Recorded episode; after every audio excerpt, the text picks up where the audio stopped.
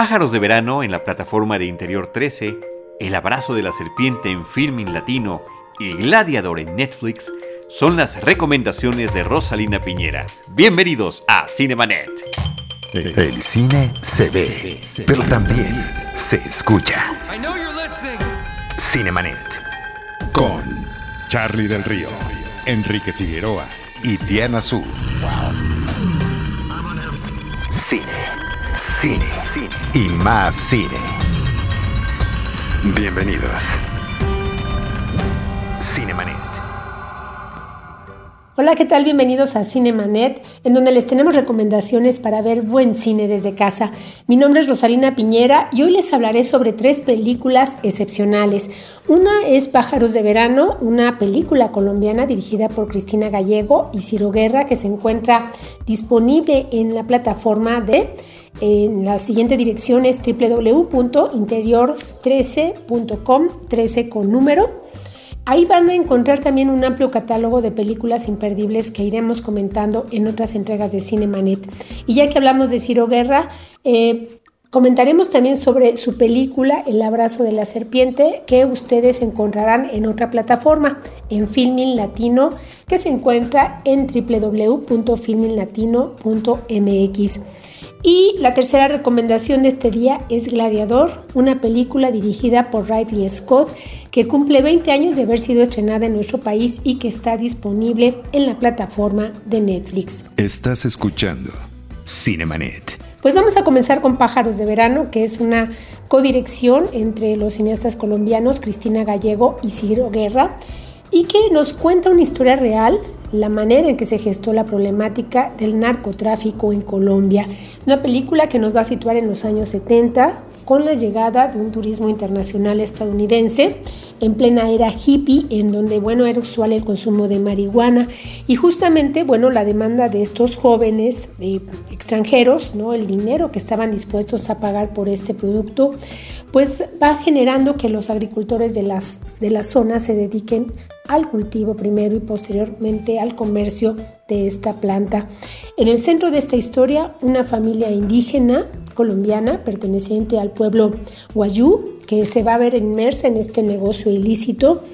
Y vamos a, conocer cómo eh, se empiezan a organizar em, todas estas familias alrededor de esta red de cultivo y comercio de la marihuana, cómo se van a establecer los vínculos de poder con todos los grupos involucrados en el negocio y cómo eh, eh, la abundancia de dinero el, y, también la sed de poder que, que van adquiriendo estos grupos, pues van poco a poco corrompiendo los lazos familiares en el poblado, los valores de cada uno de los individuos, las costumbres de este pueblo indígena al que pertenecen. Y justamente esta es la parte más importante del filme, ¿no? Conocer cómo el cáncer del narcotráfico eh, fue invadiendo este, primero a las personas, cómo fue devorando las familias y cómo fue corrompiendo a los pueblos originarios eh, en Colombia. Esta película es una coproducción entre Colombia, Dinamarca y México que sin duda va a permitir comprender eh, cuáles fueron las razones del crecimiento de una problemática como es el narcotráfico en, los países de América Latina. Y además eh, de la historia, la forma de contar que poseen estos dos autores, ¿no? Desarrollan una tragedia familiar de tintes épicos que conmueve porque define justamente todo este perfil ¿no? Eh, trágico con el que se ha dibujado a los pueblos de Latinoamérica, pues que han sucumbido justamente en las redes del narcotráfico. La película cuenta con las actuaciones de Carmiña Martínez, de José Acosta, la bellísima Natalia Reyes y John Narváez, y con la música del compositor mexicano Leonardo Heiblum, cuya música para cine, bueno, han escuchado ustedes en otras películas, como Frida de Julie Taymor, La jaula de oro de Diego Quemada 10 y Desierto Adentro, y La Demora, que, bueno, son del autor Rodrigo Pla, entre, entre, otras, entre otras películas. Pájaros de Verano es una película multipremiada en, en, varios países. En México obtuvo el Ariela como mejor película iberoamericana. Eh, los premios Platino, en donde obtuvo seis nominaciones, ganó la mejor dirección artística. Los premios Macondo, que son otorgados por la Academia Colombiana de Artes y Ciencias Cinematográficas, obtuvo nueve premios de 13 nominaciones y estos reconocimientos incluyeron pues las preseas a la mejor película y al, y al mejor director, eh, esta dupla de, de autores. En el Festival de La Habana también conquistó el premio como la mejor película y, mejor música original. Y es una película que además recrea el esplendor de la indumentaria Guayú, gracias al trabajo de la diseñadora de vestuario Catherine Rodríguez, quien también colaboró en El abrazo de la serpiente, la otra película, la película anterior de Ciro Guerra. Pájaros de verano es una película colombiana que les les recuerdo, está disponible en la plataforma de Interior 13 en www.interior13.com. Estás escuchando Cinemanet. Y vamos a, comentar, bueno, nuestra siguiente película, que es El abrazo de la serpiente de Ciro Guerra, que está disponible en la plataforma Filmin Latino www.filminlatino.mx.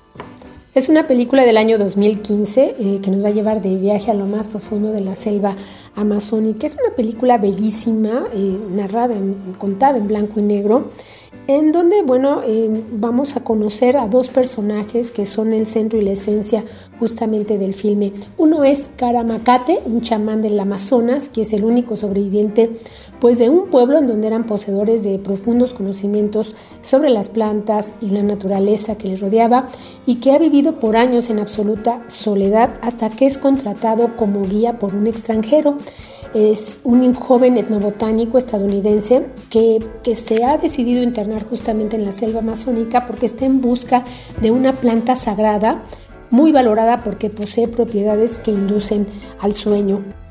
Y con estos personajes a lo largo de toda la película vamos a ver eh, simbolizados el encuentro de dos mundos pertenecientes a culturas distintas, una que ha colonizado y otra que que ha aprendido a crecer y a respetar pues un entorno salvaje, cada uno con su religión, su manera de concebir la vida y lo que ellos consideran lo divino. Van a conocerse mutuamente, van a encontrar empatía, los puntos de convergencia, pero también las diferencias justamente en este en esta soledad en la que se van a ver inmersos ambos personajes. De repente vamos a perder nosotros los espectadores la noción del tiempo, no vamos a poder distinguir mucho entre el presente y el pasado porque estos personajes justamente van a estar en este tránsito en, el tiempo. Y vamos a ver eh, la manera en que cada uno va recuperando recuerdos y, también esta conciencia de, sí, ¿no? de cada uno de ellos. Esta película, bueno, eh, estuvo nominada a Mejor Película de Habla No Inglesa en los premios Oscar en el año 2005. Fue ganadora del premio Astor de Oro en el Festival de Mar del Plata como Mejor Película. Y en los premios Macondo, que se otorgan allá en Colombia, obtuvo ocho premios, incluyendo Mejor Película y Mejor Director para este reconocido autor. Es una coproducción entre Argentina, Colombia y Venezuela. Una película de imágenes bellísimas con las actuaciones de Nilvio Torres y Antonio Bolívar. El abrazo de la serpiente, les recuerdo, ustedes la pueden encontrar en la plataforma Filmin Latino www.filminlatino.mx. Estás escuchando Cinemanet. El tercer título que les recomendamos es Gladiador, una película dirigida por Ridley Scott, que el próximo 5 de mayo, como les comentaba, va a cumplir 20 años de haber sido estrenada en México y que pueden encontrarla actualmente disponible en la plataforma de Netflix. Es una cinta que retoma el subgénero de los gladiadores, ¿no? al cual pertenecen películas famosísimas como Espartaco, La leyenda de Hércules o Ben Hur. La historia eh, transcurre en el año 180, justamente cuando el imperio romano estaba dominando al mundo y, estaba expandiendo sus dominios ¿no? a lo largo de varios territorios europeos. El emperador en turno es Marco Aurelio, que es interpretado en esta ocasión por el veterano actor eh, Richard Harris, que confía justamente pues su poderío y su trono pues al mando del general Máximo, que en esta ocasión es encarnado por Russell Crowe, que bueno, a partir de esta película consolidó su carrera. Em, aparece aquí, digamos, eh, un tercer personaje. El hijo de Marco Aurelio es Commodus, un papel que quedó en manos de Joaquín Phoenix que está celoso de esa confianza que su padre ha depositado en Máximo y planea hacerlo parecer como un traidor. La familia de Máximo es asesinada, él es dado por muerto durante un ataque y posteriormente es vendido como esclavo a un comerciante de gladiadores llamado Próximo, que, eh, interpretaba el actor veterano em, Oliver Reed. Y justo los combates de los gladiadores ocupan la parte más vistosa del filme, que incluye una recreación del Coliseo Romano, con las gradas, este, la euforia de los centenares de asistentes, los sótanos eh, en donde bueno, guardaban este, a los animales, donde había un elevador, una, una suerte de rampa elevadiza por la que subían los gladiadores a la arena. Se recrea también la ciudad romana en todo su esplendor y la manera en que el emperador interactuaba justamente con el pueblo en, la arena donde peleaban los gladiadores. Vamos a ser testigos de cómo las habilidades de guerrero del máximo poco a poco le van ganando la simpatía de los asistentes al coliseo y el respeto de los otros gladiadores. Y posteriormente, bueno, va a haber un encuentro, un encuentro entre Máximo y Commodus quien ha intentado ganarse su lugar como emperador. Es una película emocionante en donde maravilla la recreación de la época, el vestuario, los escenarios y el espléndido elenco que cuenta también con la actuación de la actriz Connie Nielsen como la hermana de Commodus y que bueno va a resultar ser el amor de antaño de Máximo. Van a darse cuenta también bueno de que Joaquín Phoenix siempre ha sido un actor de primer nivel es sobresaliente la música del compositor Hans Zimmer con la contribución eh, de la también compositora y cantante australiana Lisa Gerrard.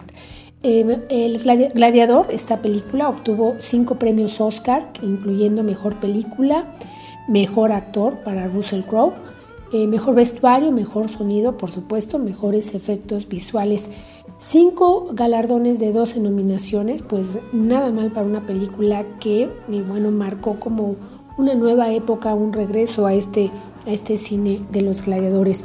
Obtuvo también dos globos de oro como mejor película drama y mejor banda sonora, además de cuatro premios BAFTA como mejor película, mejor fotografía, mejor montaje, mejor diseño de producción y fue considerada por el American Film Institute una de las 10 mejores películas del año. Nuevamente, Ridley, Scott en la cima como autor eh, de obras maestras como Blade Runner, Alien, el octavo pasajero, Otelma y Luis. El Gladiador, 20 años después, y nos sigue emocionando, una película eh, donde hay un perfecto equilibrio entre lo que es el llamado cine de arte y el cine de entretenimiento.